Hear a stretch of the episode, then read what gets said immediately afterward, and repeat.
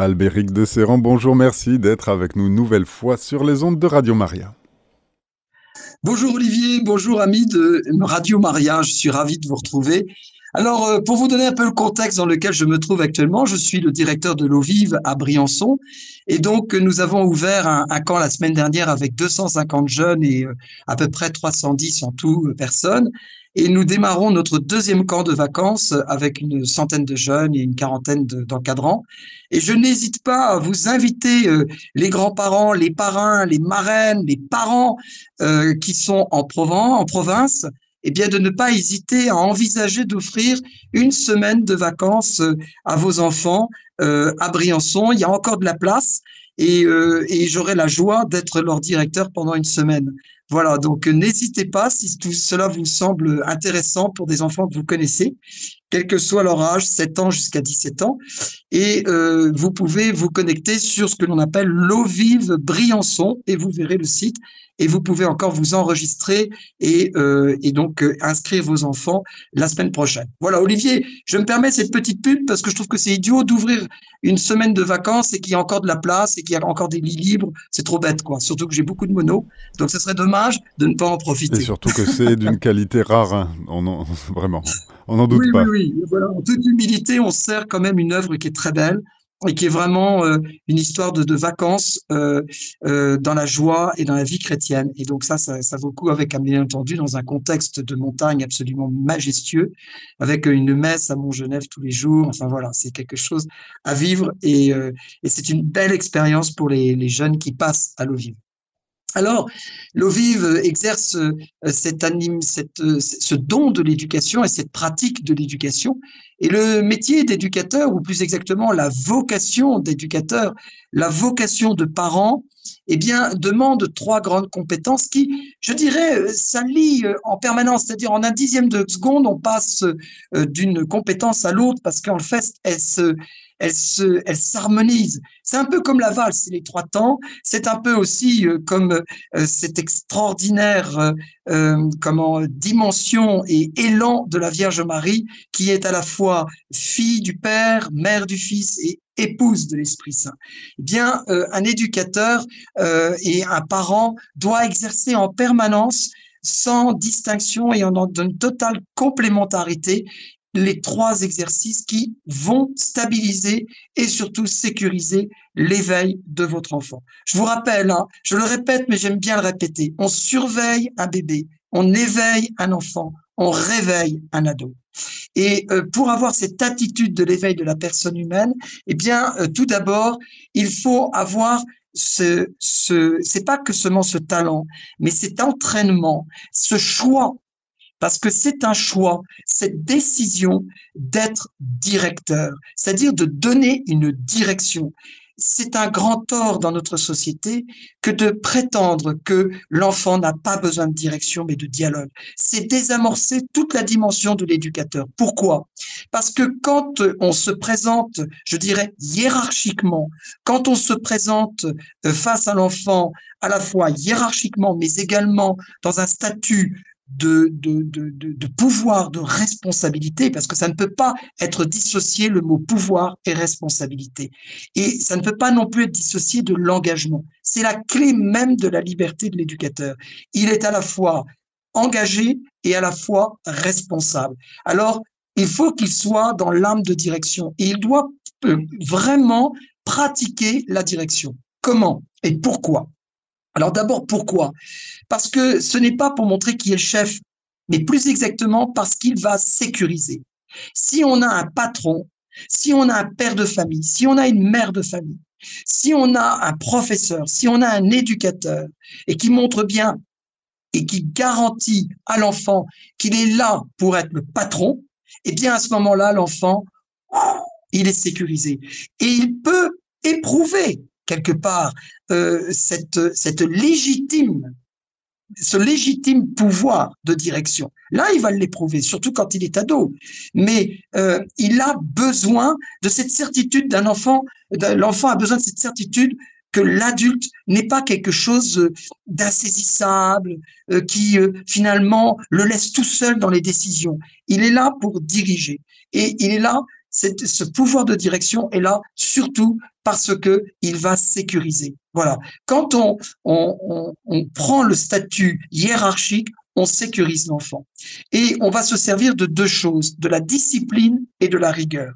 On va, plus exactement, le mot n'est pas bien choisi, se servir de quelque chose. On va pratiquer la discipline, on va pratiquer la rigueur. Voilà, la rigueur, c'est et la discipline, c'est tu te lèves, maintenant tu es grand, tu fais ton lit. Même si c'est une petite couette à secouer, même s'il est tout petit et que bon bah le doudou est un peu de travers, l'oreiller est de travers et tout, il fait ce geste et il apprend à je dirais, mettre de la rigueur, un rythme dans sa vie mettre de l'ordre. L'ordre donne la sécurité. Vous savez, c'est très beau de voir la Chambre des Lords euh, au Royaume-Uni. Pourquoi? Parce que la Chambre des Lords au Royaume-Uni, vous avez le, premier Lord qui demande à tous les Lords, qui sont donc des députés, en fait, l'équivalent des députés chez nous, eh bien, de, de demander le silence. Et il dit un mot qui est français, qui est pas anglais. Et il dit Lord, Lord, au lieu de dire silence. Et je trouve que c'est beaucoup plus fort, et les Anglais ont compris le mot français, l'ordre. L'ordre est plus que l'appel au silence. Quand on, on, on demande l'ordre, on demande une mobilisation globale de tout le monde à la responsabilité et à la fidélité de notre engagement. Nous vivons ensemble, nous sommes un peuple, pas une masse. Nous sommes des individus. Et ces individus par leur responsabilité et leur engagement de vivre ensemble, parce qu'ils sont faits pour vivre ensemble, mais ils vont optimiser cette relation humaine entre eux, parce que c'est dans la dans le sens et la cohérence de la création de Dieu. Nous sommes faits pour la relation. Et donc, l'enfant va être appelé à se repositionner dans cette relation de l'ordre, de l'ordre et de la discipline. Mon Dieu, le mot discipline, mais on l'aime plus, le mot discipline. Et pourtant, on est complètement considéré, on est complètement sidéré du comportement de nos jeunes dans les banlieues, dans les, dans les villages, dans les villes, etc., quels que soient les milieux. On trouve qu'il y a de de l'impertinence au lieu d'avoir de la pertinence de la part des enfants. Et même parfois, on trouve que les enfants deviennent des vrais tyrans et nous font peur. Pourquoi? Parce que on se tue et on s'oblige démagogiquement et idéologiquement à désamorcer tout ce qui est la clé de la sécurité de l'enfant, la discipline. La discipline. La discipline est quelque chose d'important et elle est profondément euh, structurante, la discipline. On accepte une discipline dans l'informatique, dans le développement de l'informatique. On accepte la discipline dans une logique mathématique. On accepte la discipline dans un travail intellectuel, etc. Mais on refuse d'initier les enfants à cette discipline. Du coup, eh ben, ils peuvent pas accéder au travail et à l'expérience du travail qu'on leur donne. Et ça, c'est quelque chose de très important. Donc, si la direction sécurise et que l'on pratique la discipline et la rigueur, ça signifie qu'il nous faut un outil. Et l'outil, c'est la réglementation. Alors, je vais parler d'abord aux éducateurs et aux professeurs et après aux parents. Dans l'ordre de la réglementation, il y a deux grandes clés. La réglementation ne doit en aucun cas être euh, l'énumération de tout ce qu'il ne faut pas faire. Un enfant est fait pour expérimenter. Un enfant est fait pour entraîner, s'entraîner. Donc, si nous lui montrons et nous lui indiquons tout ce que l'on ne veut pas qu'il fasse, bien, du coup, et qu'il doit deviner ce que l'on doit faire de bien en comparaison, on n'a rien compris de ce que nous a enseigné le Seigneur. Le Seigneur nous a enseigné de partir du bien et pas du mal, de ne pas définir le bien à partir du mal. Quand on appelle un enfant à avoir une attitude dans la relation avec son professeur au sujet d'un devoir qui n'a pas été fait, on lui dit pas, écoute, sois mignon, ne mens pas. Si vous lui dites sois mignon, ne mens pas, ça veut dire qu'en fait, il a besoin de l'expérience du mensonge pour devenir mignon en altant en l'opposé. Alors que c'est complètement faux. Il faut démarrer d'abord par ce qui est bon. On lui dit, dis la vérité et ça te libérera. C'est très différent de dire à un enfant, dis la, vérité et ça te libérera, que de dire à l'enfant, ne mens pas et sois mignon. Vous voyez? C'est-à-dire que le règlement est très compliqué à faire dans une école et dans, dans un centre éducatif. Pourquoi? Parce que nous allons lui donner un mode d'emploi d'expérience à faire. Et cette expérience n'est pas celle de ne pas faire, parce que de toute façon, lui, il fera l'expérience. Il la pratiquera, c'est inné en lui dans son âge. Il doit découvrir. Donc, si on lui propose que le mode d'emploi de ce qui n'est pas à faire, la seule chose, surtout s'il est un petit peu curieux et un petit peu audacieux, il va faire tout ce qu'il faut pas faire et il gagnera en grade. Et ces grades ne sont absolument pas ceux de notre logique. Lui, il les prend pour des grades. Premier conseil de discipline, deuxième conseil de discipline, renvoi, deux jours de renvoi, etc., sont des grades. Qu'est-ce que l'on donne à un enfant qui fait bien les choses, qui travaille bien Alors on dit, euh, bah, euh, bah c'est normal. C'est fou. Il y a quelques années de ça, il y a 40 ans, on donnait des bons points. On donnait, on remettait des livres, vous savez, pour récompenser, etc. On faisait, on, on, lui montrait qu'il évoluait. Là, on montre rien. La pédagogie positive n'est pas une pédagogie positiviste. Elle est une pédagogie qui sert le bien et donne à l'enfant d'expérimenter le bien avec ses exigences. Un nom de la part du directeur un nom de celui qui possède le pouvoir de responsabilité et d'engagement envers l'enfant pour le sécuriser, un nom peut être vraiment bénéfique. Et le déclenchement d'une frustration peut l'être également. Vous voyez? Et c'est ça qui est très important. Donc le règlement doit être d'abord, avant toute chose, même à la maison, composé des choses qu'il faut faire. Vous faites la vaisselle. Et on explique pourquoi. Parce que j'en ai besoin. Je ne peux pas faire la vaisselle toute seule. Ou je ne peux pas faire la vaisselle tout seul pour aider maman ou pour aider papa. Je, j'ai besoin de vous et comme vous vivez à la maison, on va prendre ce rythme. Alors, on va faire des tableaux qui seront pas très bien respectés. Peu importe. On sait ce qu'on doit faire. Et quand le tableau n'est pas respecté, c'est qu'en fait, on n'a pas choisi de faire le bien. Et c'est là où, du coup, on découvre une dimension dans l'éducation qui est très importante. Je peux pécher en pensée, en parole, en action, mais je peux pécher en omission. C'est-à-dire l'absence de l'intérêt et de penser à faire du bien, à dire du bien, à pratiquer le bien. Et ça, c'est une omission. L'oubli d'avoir fait le bien. Quand on est un acte d'éducateur et qu'on donne de la discipline pour sécuriser l'enfant, il faut, pour sécuriser l'enfant, lui rappeler qu'il faut faire le bien et pas lui rappeler qu'il faut pas faire le mal. Vous voyez, c'est tout ce qui doit changer. Le démon s'amuse à tout inverser.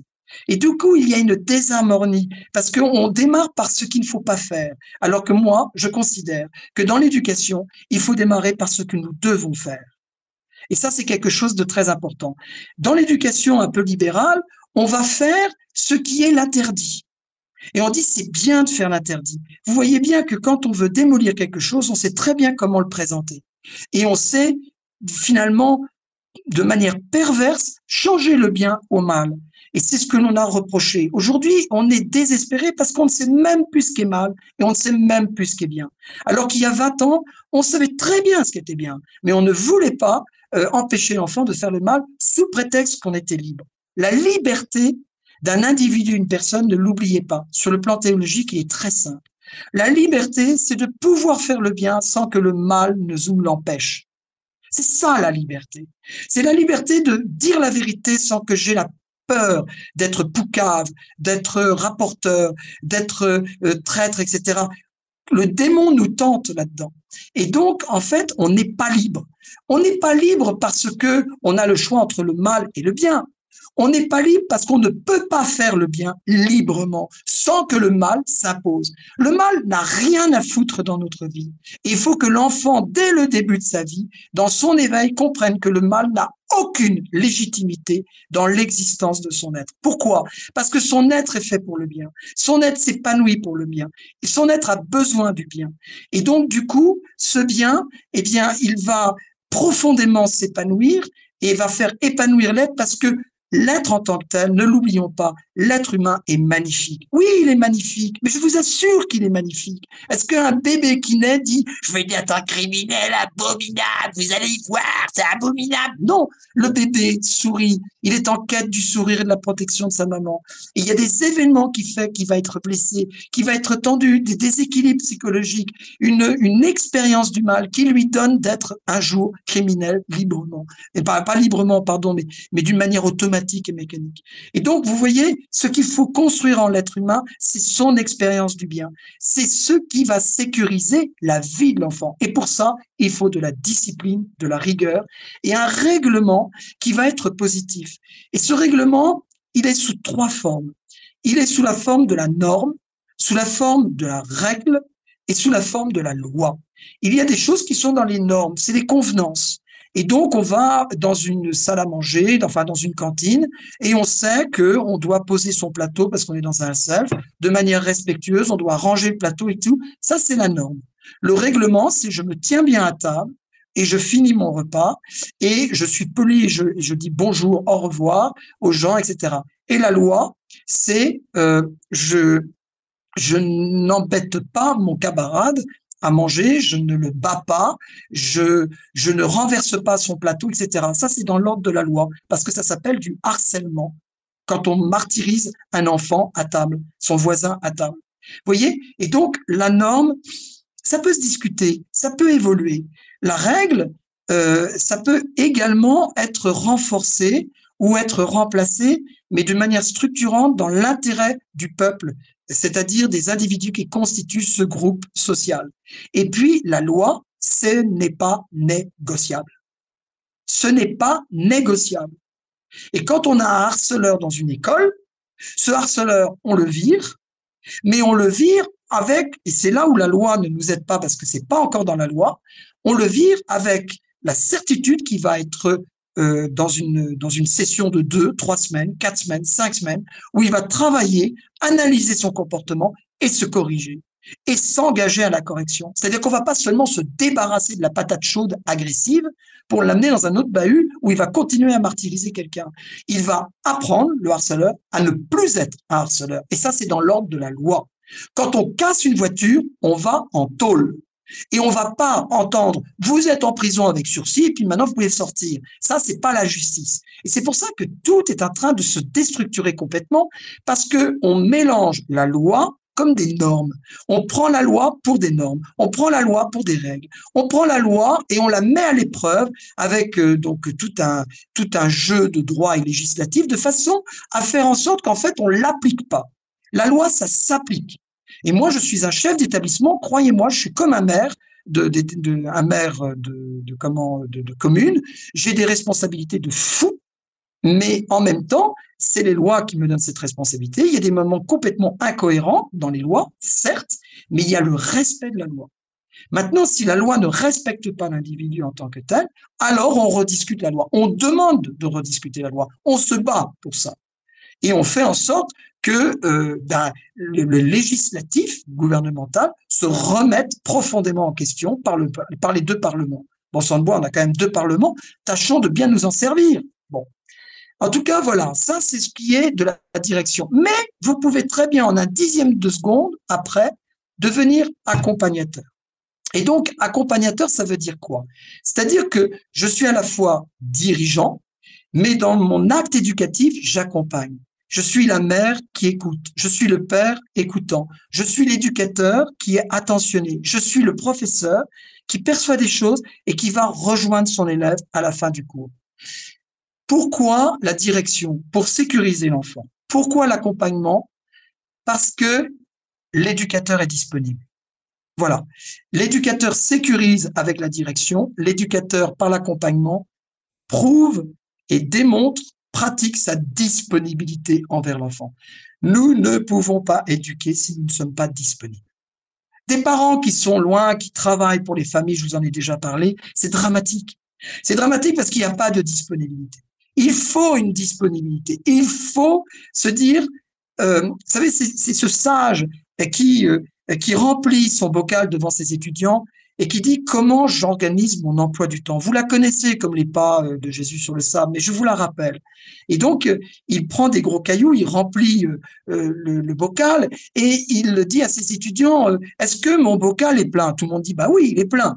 Et il dit, non, pas du tout. Et il sort de sa sacoche des petits cailloux qu'il laisse glisser jusqu'au rabord entre les gros cailloux. Et il dit, est-ce que mon bocal est plein? Alors à ce moment-là, par évidence et rationnellement, les enfants, les étudiants veulent répondre oui, mais ils savent qu'ils ont un professeur très très malin et très taquin. Donc ils disent non. Et il dit, vous avez raison.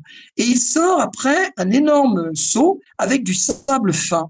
Et dans, avec ce sable fin qui se glisse entre les gros cailloux et les petits cailloux, il arrive encore à remplir son, son comment son, son son bocal. Et puis après il dit est-ce qu'il est encore plein? Tout le monde éclate de rire, tout le monde veut dire oui, mais tout le monde dit non, certainement pas. Et il dit vous avez raison. Et là il prend euh, comment un, un, une, petite bière ou je sais pas quoi ou un Coca-Cola et il verse le Coca ou le jus d'orange à travers le sable qui s'imprègne, etc. Et effectivement, il est à rabord. Et là, à ce moment, il dit, est-ce qu'il est plein? Et à ce moment, tout le monde dit, bah oui, il est plein. Et vous avez raison. Qu'est-ce que veut dire cette image du bocal? Alors, les gens, sur l'emploi du temps, les gens disent, on a toujours de la place. Non, ça ne veut pas dire ça. Euh, on peut toujours remplir. Non, ça ne veut pas dire ça. Euh, on doit comprendre qu'on est beaucoup plus euh, disponible qu'on ne le pense. Ça ne veut pas dire ça. Et puis le professeur arrive à saisir une ou deux réponses et donne sa réponse. Il dit, si vous ne commencez pas par les gros cailloux, vous ne pourrez pas mettre les gros cailloux que vous avez choisi de mettre et qui peuvent tenir dans le bocal. Vous commencez par les gros cailloux dans le temps et la construction de votre journée. Et après, vous mettez le gravier. Après, vous mettez le sable. Après, vous mettez l'orangina. Alors, qu'est-ce que ça veut dire? Ça veut dire que les gros cailloux Qu'est-ce que c'est dans ma vie? Qu'est-ce que c'est dans ma journée de père de famille et de mère de famille? Qu'est-ce que c'est dans la journée d'un professeur, mes gros cailloux?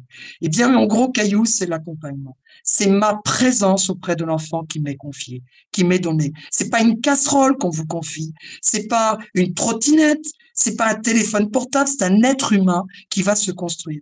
Et donc, il y a la priorité sur un gros caillou qui va être l'enfant et la relation humaine. Le, avec lui, son accompagnement, la disponibilité, notre présence. Je sais, c'est dur de dire ça, mais c'est indispensable, c'est fondamental. Et ce gros caillou, il aura, il aura compris sa valeur parce que à côté, vous avez un gros caillou pour Dieu. À côté, vous avez un gros caillou pour vous. Il faut dormir, il faut se laver, il faut manger, il faut avoir une journée équilibrée. À côté, vous avez, et la journée équilibrée, c'est pas la journée où on a été super efficace. Non ce n'est pas l'efficacité qui est attendue par Dieu, c'est votre amour. Ce n'est pas l'efficacité qui est attendue par Dieu, c'est votre amour. La seule chose que vous laisserez comme héritage à vos enfants quand vous mourrez, la seule chose que vous laissez comme héritage en tant que professeur à vos élèves quand ils quittent l'école. La seule chose que vous laissez comme héritage en tant qu'éducateur aux jeunes qui vous avez été confiés dans un temps euh, réduit, ce n'est pas ce que vous avez fait, ce n'est pas les animations que vous avez proposées, ce n'est pas les devoirs que vous avez transmis, que même si la connaissance est belle et qu'elle rend service, ce n'est pas euh, l'argent que vous avez dépensé euh, pour l'enfant à la maison et puis le bon lit que vous aviez proposé et que vous vous êtes donné bonne conscience, c'est votre amour. C'est votre amour, l'héritage. Votre enfant se souviendra combien il a été aimé par son père, sa mère, combien il a été aimé par ses parents, par ses professeurs, combien il a été aimé par ses éducateurs. C'est ça qui le touche et c'est ça qui déclenche en lui ce qui est le plus beau. Donc l'accompagnement, c'est une disponibilité. Et vous vous servez comme dans la direction, comme le pouvoir de direction et de discipline, vous allez vous servir de la discipline et de la rigueur. Dans l'accompagnement, vous allez vous servir du soutien de l'écoute, un soutien qui, qui ne se, qui ne satisfait pas. C'est un soutien qui est donné à l'autre, qui n'a aucune, aucune, euh, aucun désir de mérite, qui est totalement gratuit. C'est une écoute, une écoute humble. Je ne sais pas tout. Et même si parfois j'ai une question qui m'est posée, eh ben je répondrai, je ne le sais pas, mais je vais prendre du temps pour essayer de réfléchir sur cette question. Et si tu le permets, je te répondrai demain. Parce que ta question est belle pour deux raisons. Tu es beau.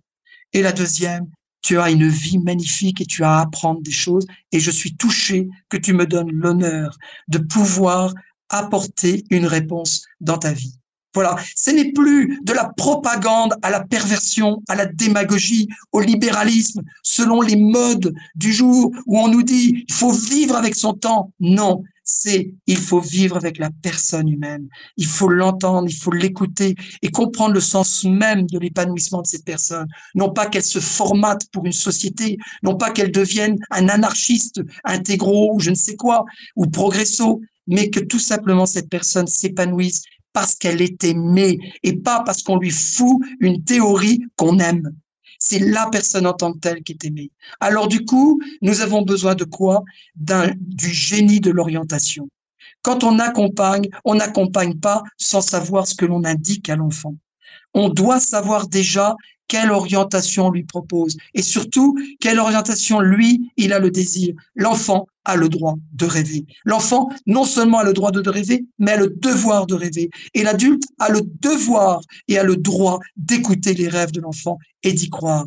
Qui vous dit que cet enfant qui vous présente, alors bien sûr, beaucoup disent je vais être footballeur professionnel, etc. C'est une chose, mais c'est respectable. Par contre, on creuse. Pourquoi tu veux devenir footballeur? Parce que tu aimes le ballon Parce que tu aimes l'esprit d'équipe Tu veux gagner de l'argent, etc. Et petit à petit, on approfondit. Et quand on voit qu'un enfant de 14 ans veut être footballeur professionnel, bah c'est déjà trop tard. Et il faut être dans la vérité, pas dans l'utopie.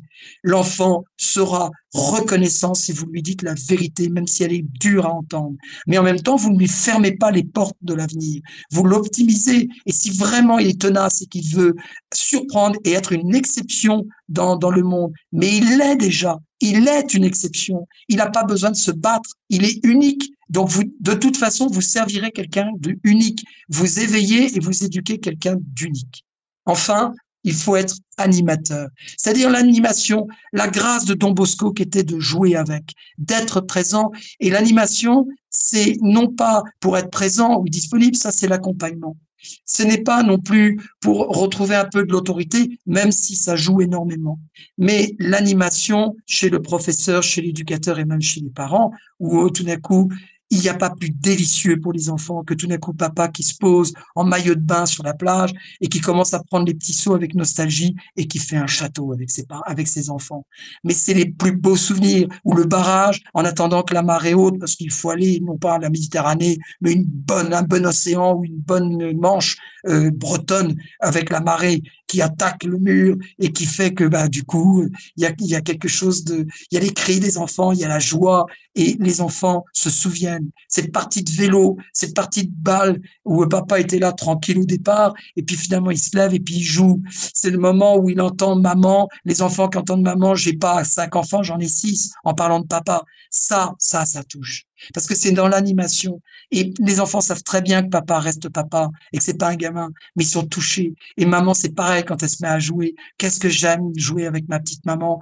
Quand euh, on est en jeu de société dans la cuisine ou on est en jeu de société dans le salon et que maman se pose et elle est là. Et puis je suis tellement content d'avoir fait la vaisselle, d'avoir fait euh, de avoir rangé la maison et tout pour que maman soit tranquille et tout d'un coup se mette à jouer avec moi. Voilà. Vous savez, je, j'ai des enfants, euh, des, des, des, élèves à l'école qui m'avaient fait un jour le reproche de ne plus jouer avec eux. Voilà. Il n'y a jamais un jeu ridicule quand on joue avec les enfants. On peut se mettre à quatre pattes, on peut jouer au loup, même si on a 55 ans, même si on a 60 ans. Et les grands-pères et les grands-mères, ils sont adorés. Pourquoi? Mais parce qu'ils ont compris qu'en fait, il faut pas se prendre la tête et se prendre au sérieux. Il faut prendre profondément au cœur et au sérieux l'enfant qui nous est confié et qui est un peu notre descendance, même plus qu'un peu. Donc l'animation, je suis là pourquoi? Mais simplement non pas pour être avec ou de jouer, c'est parce que en étant présent, j'initie à l'éveil j'initie aux règles du jeu, j'initie à des idées, j'initie à la création. Ils ont abandonné leur téléphone portable, ils ne regardent plus leur écran, ils sont dans la relation humaine, naturelle. Ils reviennent aux racines. Depuis l'âge de 15 ans, mes amis, je fais guignol. C'est-à-dire, bien sûr que je fais le guignol, mais je fais guignol avec les marionnettes, voyez. Et euh, je fais euh, des marionnettes euh, à la lyonnaise, où le, la marionnette parle aux enfants. Mais c'est extraordinaire, quelle que soit l'époque, quelle que soit la génération, on a toujours les mêmes enfants qui ont lâché les écrans et tout et rentrent dans le monde magique et merveilleux du réel. La petite marionnette qui est en train de jouer et qui discute avec les enfants. Et la marionnette, parfois, ben, le, le, théâtre change un peu parce que les enfants ont répondu à la marionnette, ce qui n'était pas prévu dans le scénario. Mais c'est ça qui est beau. C'est-à-dire donner à la possibilité aux enfants de remonter dans le réel et dans l'éveil. Et c'est ça l'animation. J'anime non pas parce que je dois faire un super jeu en tant qu'éducateur. J'anime non pas parce que je dois faire un super cours en tant que professeur. J'anime non pas parce qu'il faut quand même que mercredi j'occupe les enfants parce qu'autrement ils vont s'ennuyer. J'anime parce que je veux éveiller mon enfant et l'opportunité du mercredi après-midi m'est donnée, l'opportunité du cours d'école m'est donnée, l'opportunité de ce jeu animateur qui est par exemple la balle au camp m'est donnée pour voir le comportement de l'enfant qui rattrape le ballon et qui l'offre à quelqu'un à la balle aux prisonniers au moment où ils sont dans la prison, comment les enfants se soutiennent, comment l'enfant est malin tout en étant discret, comment l'autre est très timide et finalement ne veut que une chose, c'était tout de suite en prison et surtout pas se faire remarquer. Comment l'autre s'impose trop ou comment l'autre euh, prend trop à cœur les choses. Voyez, j'éveille, j'éveille par l'animation. Alors, si en discipline, euh, si en, direction, j'exerce le côté directeur euh, par la discipline et la rigueur, par l'accompagnement, je vais utiliser le soutien et l'écoute. Dans l'animation, j'ai un esprit d'aventure. Il n'y a pas plus merveilleux que de rentrer d'abord dans le monde des enfants. Il n'y a pas plus beau, il n'y a pas plus extraordinaire et magique de retrouver les enfants. Il y a un film qui était très intéressant où il n'y avait plus d'enfants qui naissaient dans la société. Et donc, on voyait le dernier né qui avait à peu près 40 ans et la souffrance était terrible on n'entendait plus de bébés pleurer, etc. Le film était passionnant sur le plan de l'analyse sociologique. Et euh, on sait très très bien qu'un sourire d'un enfant est aussi un sourire d'un bébé est aussi important pour le bébé et essentiel pour l'adulte. Regardez quand vous réclamez le sourire du bébé. Regardez l'impact immédiat qu'il a sur nous. On est fier, on est heureux, on est en relation devant cette petite merveille qui commence à grandir, qui est rentrée dans le monde, à qui on dit bienvenue et qui nous répond par son sourire. Tu es, tu es ce que je suis. Voilà, la chair de ma chair, l'os de mes os. Vous voyez? Et ça, c'est quelque chose de magique et qui est encore aujourd'hui profondément préservé. Dieu soit loué. Quelle tristesse que la France maintenant rentre maintenant dans les statistiques de peu d'enfants qui naissent. Comment peut-on se priver à la fois de l'amour? Comment peut-on se priver à la fois de la vie qui naît? Comment peut-on? Parce qu'on est égoïste, parce qu'on regarde notre nombril, parce qu'on a oublié pourquoi on était là. Voilà. Et on est pour l'autre. Et, si on n'accepte pas ça, eh ben on est en souffrance. On est dans la rancœur et on a tout perdu. Alors on n'a pas tout perdu parce que le bon Dieu a une patience incroyable. Il nous tient toujours dans ses mains, même si on ne le sait pas. Pardon. Ce qui est absolument fondamental, c'est que cet esprit d'aventure, on peut faire tous les pays du monde, ce qui, très souvent, des gens qui ont choisi d'être d'abord tranquilles et célibataires et libres, c'est la première chose qu'ils font. Ils vont faire plein de pays partout. Mais finalement, l'être qui a un enfant qui lui est donné dans la vie n'a pas besoin d'aller par le monde et par vous pour connaître la beauté et l'universalité de l'humanité. Et donc, euh, il faut faire le bon choix. Le choix de d'avoir des, des, enfants et le choix de les faire grandir. Et après, avec eux, pas tout seul, avec eux, avec notre histoire commune, on découvre le monde qui n'est pas toujours comme nous, parce que nous devons nous ouvrir, nous devons nous éveiller. Alors ça fait grandir cet esprit d'aventure. Ça fait grandir et c'est ça le point culminant et fondamental de, de l'acte éducatif. Donc, l'animation m'éveille et je me sers, si je me sers quand je suis dans l'action de direction, je me sers de la réglementation. Dans l'action de l'accompagnement, je me sers de l'orientation. Dans l'action de l'animation, en tant que parent ou en tant que professeur et éducateur, je vais me servir de la socialisation. Un enfant rentre dans une boulangerie, il dit bonjour à la boulangerie. Un enfant voit euh, euh, comment des oncles et tantes. Oh, il est timide, il faut pas à tout. Non, il dit bonjour, ou alors s'il ne veut pas être dans la socialisation, il va dans sa chambre, il comprend sa solitude et après il vient. Il n'y a pas de sensibilité. La sensibilité d'un enfant, c'est une souffrance de ne pas pouvoir apprendre à aimer. La sensibilité d'un enfant, c'est la souffrance de ne pas pouvoir apprendre à aimer. Nous lui devons de lui apprendre à aimer. Même un autiste, dans la plus grande des souffrances, ne veut qu'une chose, aimer. mais il ne sait pas comment pratiquer parce qu'il est malade, parce qu'il a un trouble. Et c'est une souffrance pour lui. C'est ça sa souffrance. C'est pas que le monde lui fait peur, mais c'est qu'il n'arrive pas à ressentir, à ressortir son amour. Vous voyez, c'est quelque chose de fondamental. Et donc cette trilogie, direction, accompagnement, animation, doit habiter nos actes éducatifs quand on est père, quand on est mère, quand on est éducateur, quand on est professeur. Et même quand on est le voisin de l'enfant qui est en train de jouer dans la rue. Pourquoi ne nous donnons plus cette permission de faire une petite remarque à un enfant? Parce que mon enfant m'appartient, c'est ma possession, t'as pas touché à mon enfant, et puis tu es dans dans dans l'agression? Non. Un enfant bouscule une vieille dame et la vieille dame lui dit ce n'est pas correct. On dit pas à la vieille dame soyez plus aimable. On dit tu vois la vieille dame t'as exprimé ce que veut dire ton geste. Donc, qu'est-ce qu'on fait? On demande pardon. Apprends à aimer. Apprends à ne pas oublier que tu vis avec d'autres personnes. Nous sommes dans une société où nous sommes en quête de vivre des relations avec des gens à 1000 kilomètres, 10 000 kilomètres par euh, réseaux sociaux. Nous demandons, en cliquant sur un bouton, veux-tu devenir mon ami? C'est ça un ami? C'est ça? Oh non, je te refuse, toi t'as pas la tête qu'il faut. Mais chaque être mérite d'être aimé. Chaque être mérite d'être reçu au cœur de notre vie. Donc c'est pas la quantité, c'est pas l'action qui nous montre la valeur de notre cœur. C'est plutôt profondément la qualité de notre rencontre.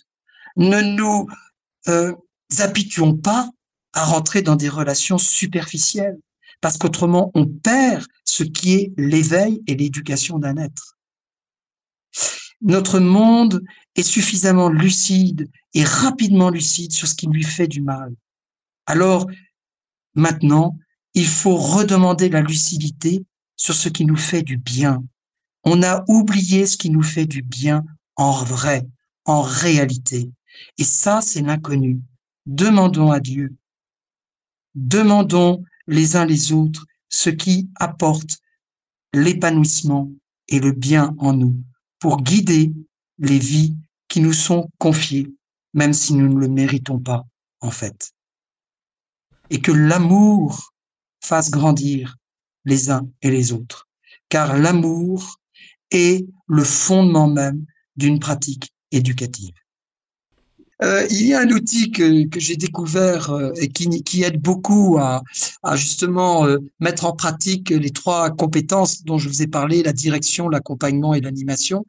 c'est à la Fondation d'Auteuil. C'est un outil qui permet d'exercer en fait l'éducation sur tous les domaines. Et ça s'appelle le projet personnel du jeune, par lequel finalement le jeune apprend et du coup, ben, il s'éduque, il gagne en autonomie et se responsabilise. Je voudrais euh, euh, mettre un, accent important. Vous savez, euh, on considère que l'enfant doit trouver son indépendance. On se trompe. L'enfant doit trouver son autonomie, mais pas son indépendance. L'indépendance n'est pas n'est pas la clé de la vie chrétienne. Nous dépendons. Nous dépendons de Dieu. Nous dépendons de l'autre. Nous, ça ne veut pas dire une serviabilité, une, une, une dimension esclave. C'est que nous nous accomplissons. Nous refusons aujourd'hui par l'individualisme et la théorie de l'individualisme dans l'Occident à comprendre qu'on se qu'on se qu'on se réalise par la complémentarité. Euh, la l'égalité homme et femme n'a absolument rien à voir avec euh, euh, le fait que l'homme soit inférieur ou supérieur et la femme inférieure ou supérieure l'égalité de la femme se trouve dans un mot qui est très beau et qui maintenant est appliqué euh, même par la loi, c'est la parité. C'est-à-dire cette possibilité de ne pas euh, partir sur euh, un, un mimétisme de l'autre, un clonage de ce que nous sommes pas. C'est-à-dire que l'homme doit rester homme et la femme doit rester femme pour que l'égalité soit assurée. Notre monde souffre de plus en plus, et notre société française, de plus en plus de l'inégalité. Pourquoi? Parce qu'on ne sait plus ce qu'est le fondement de l'égalité. Le fondement de l'égalité, c'est le fondement de la la le fondement, c'est la complémentarité des différences. La différence ne révèle pas une inégalité. La différence révèle la richesse qui a besoin de s'accomplir par la complémentarité. Pour ma part, sur le plan social, comme sur le plan racial, comme sur le plan sexuel, d'identité sexuelle, je vais rentrer dans ma complémentarité et je vais trouver dans la complémentarité de, nos différences notre égalité.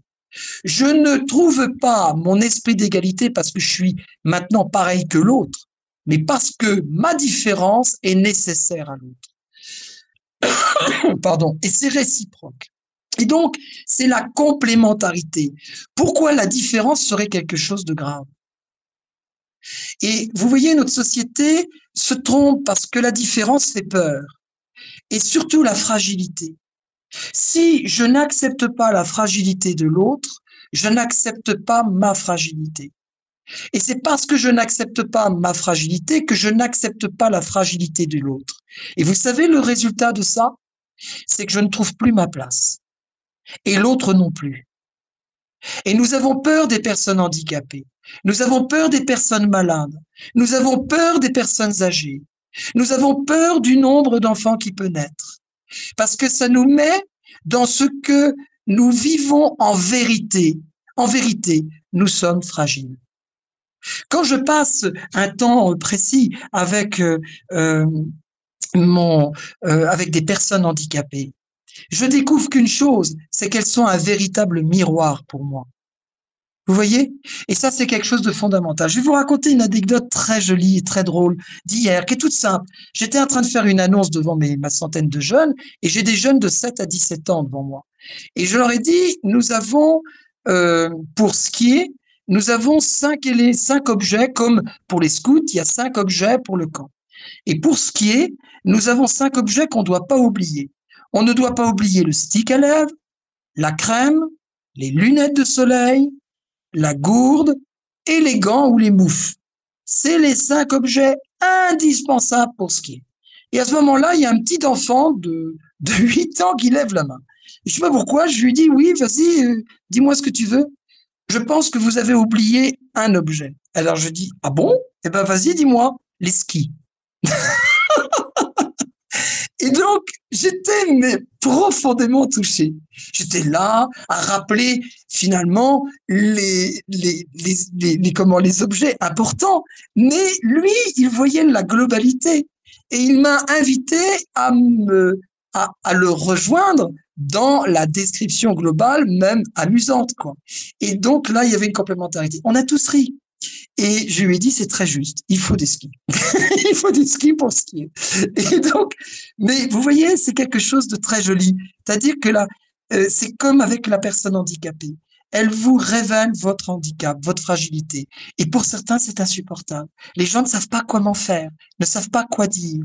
Nous voyons euh, euh, sur le front de neige un couple qui est là, l'homme et la femme, la femme qui a la tête euh, sur l'épaule de l'homme et qui est en train de regarder les gens glisser sur la neige, etc.